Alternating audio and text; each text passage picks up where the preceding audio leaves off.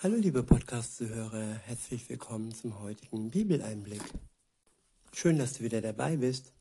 Heute habe ich für euch ein Kapitel aus dem Galaterbrief. Es ist das Kapitel 5 und ich benutze mal wieder die Übersetzung Das Buch von Roland Werner. Ab Vers 1 heißt es, der Messias hat uns befreit, damit wir in wirklicher Freiheit leben. Wiederhole, der Messias hat uns befreit, damit wir in wirklicher Freiheit leben. Und hier geht es wirklich um innerliche Freiheit. Gott befreit uns innerlich im Herzen. Er befreit all die Fesseln in uns und macht uns innerlich frei. Und diese Freiheit kann uns kein Mensch und keine Beschränkungen und keine äußerlichen Machthaber nehmen. Auch wenn wir im Gefängnis säßen, dann wären wir trotzdem noch vom Herzen her frei. Und darum geht es hier. Weiter heißt es, deshalb steht jetzt fest, deshalb steht jetzt fest in dieser Freiheit und lasst euch nicht wieder in eine Zwangsjacke der Sklaverei einzwängen ja, Freiheit, die wir einmal erlangen, die muss man bewahren, die muss man schützen und da darf man nicht wieder zurückfallen in alte Einzwängungen, dass wir uns etwas einreden lassen und wir uns dann wieder in die Sklaverei drängen lassen. Ab Vers 2 heißt es, achtet genau darauf. Ich, Paulus, erkläre euch, wenn ihr, wenn ihr Nichtjuden euch beschneiden lasst, dann wird der Messias euch nicht mehr von Nutzen sein. Noch einmal erkläre ich mit allem, mit allem Nachdruck jedem, der an sich die jüdische Beschneidung vollziehen lässt, dass er dann auch die Verpflichtung hat, das gesamte Gottesgesetz vollständig einzuhalten. Ihr seid dann vom Messias abgeschnitten. Ihr, die ihr versucht, Gerechtigkeit vor Gott durch die Einhaltung des Gesetzes zu erlangen. Gerechtigkeit vor Gott durch Einhaltung von den Geboten Gottes. Die Gebote Gottes sind heilig, sie sind gut und sie, und sie dienen uns als Wegweiser und als ja, als Ampel, als Schilder. Und man darf nicht falsch denken, dass die Gebote Gottes schlecht wären. Aber es geht immer um die Reihenfolge. Wenn der Mensch denkt, dass man durch die Einhaltung dieser Gebote Gerechtigkeit erhalten würde, dann betrügt man sich selbst, weil man diese Gebote nicht zu 100 Prozent einhalten kann unsere menschliche Natur, die ist einfach nicht dazu geeignet, wirklich 100 Prozent ähm, ja, jedes Gebot bis ins genaueste Detail zu beachten. Und ja, wir brauchen die Gnade Gottes. Die Gnade Gottes deckt jedes Detail unseres Lebens ab und sie deckt auch die Teile ab, wo wir noch unfähig sind zu befolgen wo wir uns noch was vormachen, wo wir noch, ja, vielleicht nicht bewusst sündigen und irgendwo noch, ja, noch nicht so geheiligt worden sind von Gott, wie das möglich wäre, wenn wir in einer ganz engen Beziehung mit ihm und seinem Geist leben und uns Stück für Stück ja, dem Gleichnis, dem Bild seines Sohnes ähm, umwandeln lassen. Aber das, gesteht, das geht eben nicht mit der Peitsche und das geht eben nicht mit Druck und Gerechtigkeit sollte man sich schenken lassen. Gerechtigkeit kann man nicht sich erarbeiten durch die Befolgung der Gebote. Weiter heißt es dann, oder ich wiederhole nochmal, ihr seid dann vom Messias Jesus abgeschnitten ihr, die ihr versucht, Gerechtigkeit vor Gott durch die Einhaltung des Gesetzes zu erlangen. Ja, ihr seid dann auch dann aus dem Kraftbereich der Gnade herausgefallen. Ich wiederhole nochmal den letzten Abschnitt. Ja, ihr seid dann aus dem Kraftbereich der Gnade herausgefallen. Der Kraftbereich der Gnade. In diesem Bereich können wir uns nur aufhalten, wenn wir uns allein auf die Gnade Gottes verlassen. Sobald wir denken, dass wir mit unserem Gutmenschsein und mit den Vergleichen, dass andere Mörder und große Verbrecher sind und wir, wir doch nur die kleinen Sünder, ja, manchmal gesteht man sich nicht mal die kleinen Sünden ein und denkt, man wäre ja so gut. Und dieser Satz, du bist ein guter Mensch, der ist so verlogen. Verlogener geht es einfach nicht. Wer dann ehrlich ist und wirklich sich eingesteht, dass man ohne Gott und ohne seine Gnade einfach nicht vor Gott, dem Vater, bestehen kann, der befindet sich dann im Kraftbereich der Gnade. Und aus dieser Kraft heraus können wir dann mehr und mehr seine Gebote mit Hilfe seines Geistes auch erfüllen. Aus einem Kraft, aus einer Kraft heraus und nicht aus einem menschlichen Krampf heraus, der uns nur in die Irre führt.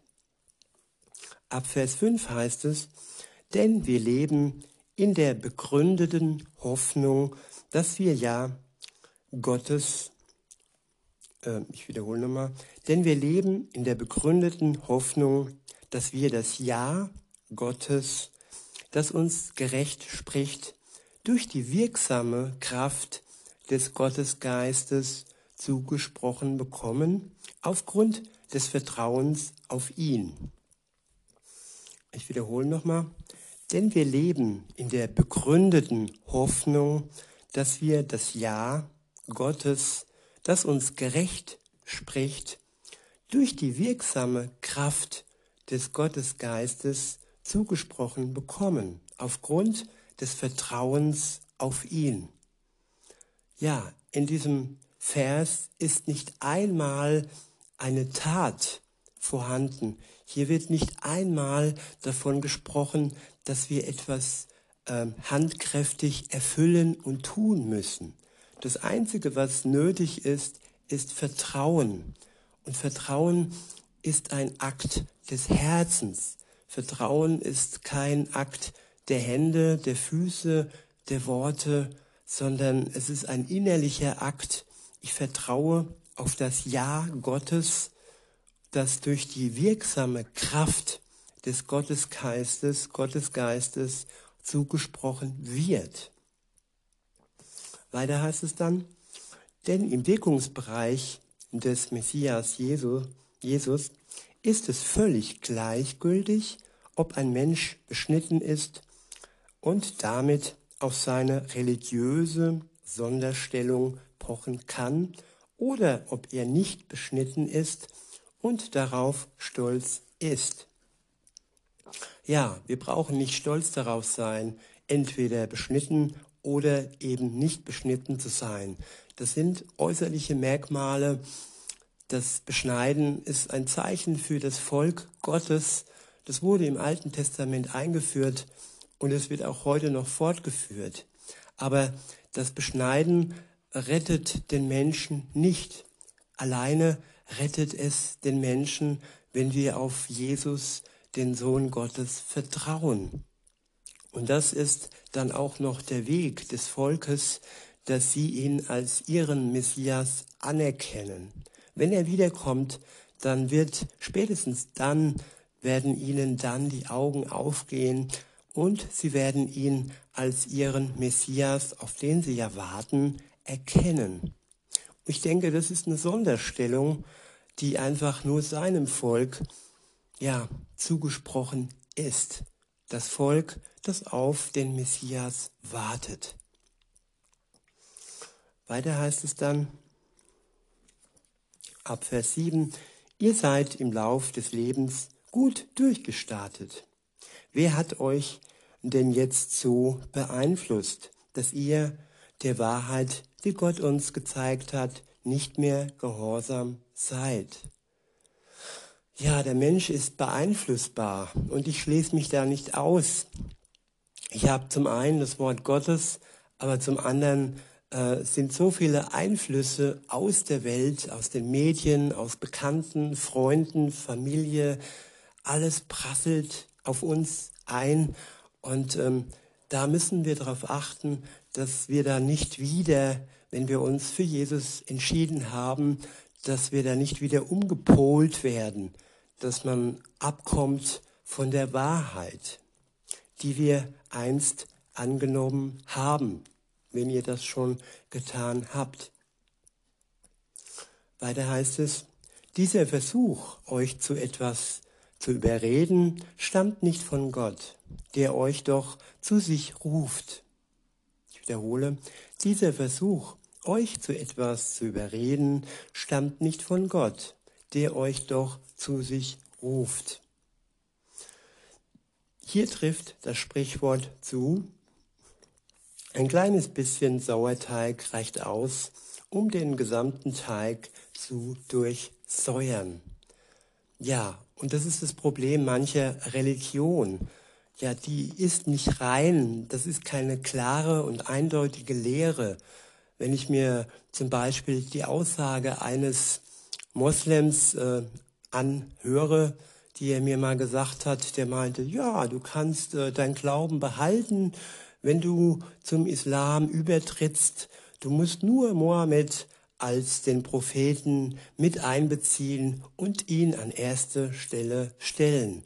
Das klingt alles so toll, aber genau das ist dieser Sauerteig, der hier gemeint ist, dass man sich vortäuscht, man behält doch seinen Glauben, aber man ist noch ein bisschen abergläubisch, man liest noch ein bisschen Horoskope oder vielleicht geht man fast sogar so weit, ab und zu einen Wahrsager mit einzubeziehen.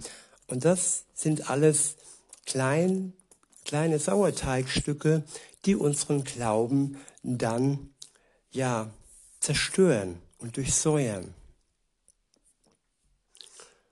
Weiter heißt es ab Vers 10, Doch ich habe dieses Vertrauen zu euch aufgrund unserer gemeinsamen Verbindung mit Jesus dem Herrn, dass ihr auch nicht anders denken werdet als ich.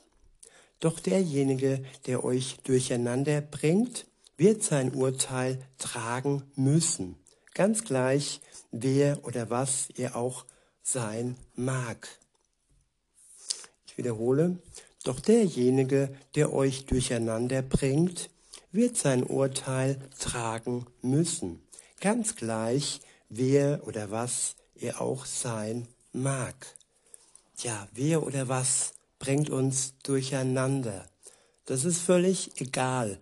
Es sind viele, es ist ähm, Sichtbares, es ist Unsichtbares. Und ähm, ja, der Teufel hat viele Soldaten, sag ich mal, viele Dämonen und viele, viele Handlanger, äh, die ihm folgen und die versuchen uns ja, durcheinander zu bringen, unseren Glauben irgendwie, ja, zu zerrütteln und zu zerstören und zu sich, zu sich zu ziehen. Und so gibt es viele Religionsführer und Religionen an sich, die uns versuchen, durcheinander zu bringen.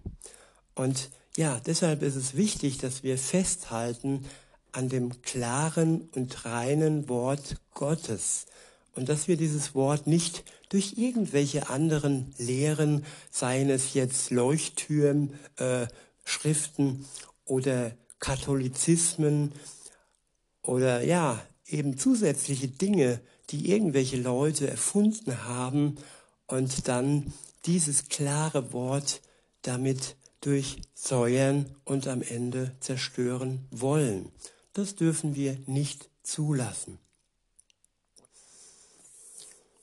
Weiter heißt es ab Vers 11, Und jetzt möchte ich noch etwas zu mir selbst sagen, Schwestern und Brüder. Wenn ich immer noch die Beschneidung verkünden würde, warum werde ich dann verfolgt? Dann wäre ja der Stein des Anstoßes, der Tod von Jesus am Kreuz, aus dem Weg geräumt. Ja, der Stein des Anstoßes, der Tod von Jesus am Kreuz. Die Moslems ähm, ja, wollen es nicht wahrhaben und keine Religion will es wahrhaben, dass Jesus für uns am Kreuz gestorben ist. Er ist der Stein des Anstoßes. Wenn ihr euch unterhaltet und wenn dann so Sprüche kommen wie, ja, du bist ja mein Bruder und Abraham und sowieso, aber wenn dann die Sprache auf Jesus kommt, dann hört man dann, ja, das ist verfälscht, das stimmt alles nicht. Und dann kommt dann der Sauerteig in Form dieser Worte zu uns. Und da müssen wir stark sein und ganz klar und fest an dem Wort Gottes festhalten und uns auch an dem Stein Jesus festhalten und uns nicht an ihm anstoßen. Weiter heißt es, von mir aus können die, die euch in Unruhe versetzen, sich selbst gleich alles abschneiden. ja, sich selbst gleich alles abschneiden. Okay. Ab Vers 13 heißt es, doch ihr seid zu einem Leben in Freiheit berufen, Geschwister. Nur das sollt ihr nicht tun, diese Freiheit als Deckmantel für ein selbstsüchtiges Leben missbrauchen brauchen. Freiheit sollte Dankbarkeit hervorrufen und den Antrieb von dem Geist Gottes ja starten und ihm Raum geben. Und wer sich ausruht, weil er denkt, er wäre frei und er könnte sich alles erlauben, der beschmutzt und der ja kreuzigt Jesus abermals. Denn er ist gestorben aufgrund unserer Schuld am Kreuz und aufgrund dessen sind wir frei, frei das Gute zu tun mit der Kraft des Heiligen Geistes. Und eben die Sünde, Sünde zu lassen und immer mehr und mehr in Reinheit und durch die Heiligung Jesu ihm gleich zu werden. Weiter heißt es, nein, ihr sollt einander in selbstloser Liebe dienen. Denn das gesamte Gottesgesetz findet in einer einzigen Aussage seine Erfüllung und die lautet, du sollst deinen Mitmenschen so lieben, wie du dich selbst liebst.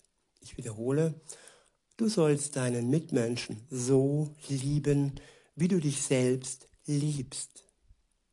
Ja, wie? Wie man sich selbst liebt und nicht zerfleischend und nicht zerreißend und nicht ja bis zum letzten Tropfen Energie. Nein, erst einmal kommt die Liebe Gottes zu uns und durch die Liebe Gottes fühlen wir uns von ihm geliebt. Und ja, wir können uns dann auch selbst lieben. Und alles andere was nicht dieser Selbstliebe zugute geht, das kommt nicht von Gott. Das ist Selbstzerstörung und das ist ja nicht gut für uns. Und wenn das aber geklärt ist und wenn wir uns von Gott geliebt fühlen, wenn wir uns selber lieben können, erst dann können wir erst unsere Mitmenschen so lieben, wie wir uns selbst von Gott lieben geliebt wissen und uns selbst auch annehmen können. Ab Vers 15 heißt es, doch wenn ihr euch gegenseitig beißt und zerfleischt, dann passt nur auf, dass ihr nicht am Ende einer vom anderen aufgefressen werdet. Ja, man kann sich gegenseitig auffressen mit Vorwürfen, mit Eifersucht, mit Lügen, Selbstbetrug, Fremdbetrug. Und ja, alles ohne Wahrheit, alles ohne Liebe. Und am Ende sind wir dann zerfleischt auch wenn das jetzt nicht äh, das Fleisch an sich ist, sondern eben unsere Gefühle, unser, unsere Seele, unser Herz, alles liegt brach, alles liegt verletzt und Unheil am Boden. Und ja, wenn wir mit dem Geist Gottes leben, wenn wir uns durch die Liebe Gottes füllen lassen, dann brauchen wir uns nicht selbst aufzufressen. Darum geht es dann auch im nächsten Abschnitt, der ist überschrieben mit Leben im Geist. Ab Vers 16 steht, was ich sagen will, ist dies. Führt euer Leben in der Wirklichkeit des Gottes Geistes. Ja, in der Wirklichkeit des Gottes Geistes. Viele sagen, es wäre doch alles nur ein Märchen mit Gott. Und nein, das Wort Gottes sagt uns, dass es Wirklichkeit ist. Es ist kein Märchen, es ist wirklich. Und wenn wir in dieser Wirklichkeit des Geistes Gottes leben, wenn wir eine Beziehung mit Jesus haben, dann, so heißt es weiter, und dann werdet ihr den Begehrlichkeiten, die in eurem selbstsüchtigen Wesen stecken, keinen Raum gewähren. Ja, wir begehren so viel. Wir begehren Geld, wir begehren ja dies und jenes. Ihr wisst selbst, was ihr alles so begehrt. Und im Endeffekt sind es Dinge, die uns vielleicht nur ganz kurz glücklich machen, aber auch wie bei der Droge, danach kommt dann, dann der dicke Kopf und es lässt uns leer zurück. Das Einzige, was uns wirklich füllen kann, ist Gottes Geist und seine Liebe. Und die lässt uns nicht leer zurück. Weiter heißt es, oder ich wiederhole nochmal, was ich sagen will, ist dies. Führt euer Leben in der Wirklichkeit des Gottes Geistes und dann werdet ihr den Begehrlichkeiten, die in eurem selbstsüchtigen Wesen stecken, keinen Raum gewähren. Denn unser innerste, unsere innerste Motivation, die ganz aus unserer Selbstbezogenheit kommt, steht gegen das Wirken des Gottesgeistes. Ja, man kann es sich so, so vorstellen, dass das ein innerlicher Kampf ist. Unsere innerliche Motivation, unsere Selbstbezogenheit, all unsere Selbstsüchte und Begehrlichkeiten kämpfen mehr oder weniger gegen den Geist Gottes in uns. Und nur wenn wir bereit sind, diesen Kampf aufzugeben und uns Gott wirklich hinzugeben und dem Geist Raum zu geben in uns, weil er ist kein Überwältiger. Er überwältigt uns nicht und er will uns auch nicht versklaven.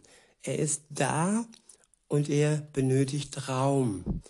Und wenn wir ihm diesen Raum geben in uns, dann erst kann er richtig wirken. Weiter heißt es, und der Geist Gottes steht gegen unsere Ich-Bezogenheit. Diese beiden Dinge stehen einander feindlich gegenüber. Das Endergebnis davon ist dann, dass ihr letztlich nicht das tut, was ihr eigentlich wollt. Ja, wir wollen das Gute tun. Und wenn wir das Gute tun, dann tun wir uns Gutes, Gott freut sich und auch unsere Mitmenschen freuen sich. Aber wenn wir unserer Selbstsucht frönen und folgen, dann tun wir nicht das, was wir eigentlich als Christen wollen. Weiter heißt es, wenn ihr euch aber der Führung des Gottesgeistes überlasst, dann seid ihr nicht mehr dem Gesetz unterordnet, untergeordnet. Ja, wir können uns führen lassen, wie ein Blinder, der sich, ja, dem Hund, der ist ein blöder Vergleich, ich weiß es, aber man gibt sich hin, man lässt sich führen, weil man ja diese Führung braucht, weil man ohne diese Führung einfach in der Irre und im Dunkeln läuft. Weiter heißt es ab Vers 19, was ein, was ein von Selbstsucht getriebenes Leben hervorbringt, ist ja unübersehbar. Das sind Lebensweisen wie sexuelles Fehlverhalten, Unreinheiten, Zügellosigkeit, Verehrung falscher Götter, okkulte Praktiken, Feindseligkeiten, Streit, Eifersucht, Wutanfälle, Egoismus, Streitereien, Trennungen, Neidereien, Besäufnisse, Fressgelage und ähnliche Dinge. Ich sage euch jetzt ganz deutlich voraus, so wie ich es euch schon früher gesagt habe, die, die solche Dinge praktizieren, werden kein Erbe in der neuen Wirklichkeit Gottes antreten können. Nämlich diese Dinge sind kein Merkmal der Liebe Gottes. Sie widerstreben der Liebe Gottes und, und sie sind wirklich durchtrieben mit reiner Selbstsucht und all dem, was da gesagt wurde. Ja, ich wiederhole nochmal die Dinge. Ich, ich sehe mich da auch manchmal selbst. Und ja, ja, hier steht, das sind Lebensweisen wie sexuelles Fehlverhalten, Unreinheiten, Zügellosigkeit, Verehrung falscher Götter, okkulte Praktiken, Feindseligkeiten, Streit, Eifersucht, Wutanfälle, Egoismus, Streitereien, Trennungen, Neidereien, Besäufnisse, Fressgelage und ähnliche Dinge. Ich sage euch jetzt ganz deutlich voraus, so wie ich es euch schon früher gesagt habe. Die, die solche Dinge praktizieren, werden kein Erbe in der neuen Wirklichkeit Gottes antreten können. Doch der Einfluss des Gottesgeistes bringt in unserem Leben eine andere Frucht hervor. Und zwar Liebe, Freude, Friede, Ausdauer, Freundlichkeit, Güte, Vertrauen, Bescheidenheit, Selbstbeherrschung. Ich wiederhole, und doch der Einfluss des Gottesgeistes bringt in unserem Leben eine andere Frucht hervor, und zwar Liebe, Freude, Friede, Ausdauer, Freundlichkeit, Güte, Vertrauen, Bescheidenheit, Selbstbeherrschung und Selbstbeherrschung. Ja, wunderbare Früchte, wunderbare Eigenschaften, mit denen wir uns, Gott und unsere Mitmenschen einfach nur glücklich machen können, wenn wir eine Beziehung mit Gott eingehen und dem Geist Gottes das erste Geschenk, das wir dann bekommen, in uns, in unserem Herzen, in unserer Seele Raum geben. Weiter heißt es dann, gegen solche Einstellungen hat das Gottesgesetz ja nichts einzuwenden. Die, die zum Messias Jesus gehören, haben ihre eigene Selbstzucht dem Tod am Kreuz preisgegeben. Unsere eigene Selbstzucht dem Tod am Kreuz Jesu preisgeben. Ja, das ist die Sünde an sich, für die Jesus gestorben ist. Und wenn wir das im Glauben Jesu abgeben und wirklich ans Kreuz mit ihm zusammen nageln, dann werden wir frei werden von unserer eigenen Selbstsucht. Weiter heißt es, zusammen mit ihren falschen Leidenschaften und Begehrlichkeiten. Wenn wir nun durch die Kraft des Gottesgeistes das Leben haben, wenn wir nur durch die Kraft des Gottesgeistes das Leben haben, dann lasst uns auch unser Leben Stück für Stück durch diesen Geist gestalten. Ja, Stück für Stück. Das ist ein Prozess, liebe Zuhörerin, lieber Zuhörer, dass er in uns immer mehr, immer mehr Stück für Stück Raum einnimmt. Es wird uns nicht treffen wie ein Blitz, nein, es wird uns nach und nach umgestalten. Weiter heißt es, lasst uns also nicht das Ziel verfolgen, von den Menschen geehrt zu werden, das ist doch nur ein leerer Betrug. So versuchen wir nur, einander zu übertrumpfen und werden dann noch neidisch aufeinander. Ja, lasst uns Gott ehren und lasst uns nicht uns gegenseitig ehren. Wir können uns zwar danken, dass wir einander haben, aber die Ehre sei alleine Gott. In diesem Sinne wünsche ich euch noch einen schönen Tag und sage bis denne.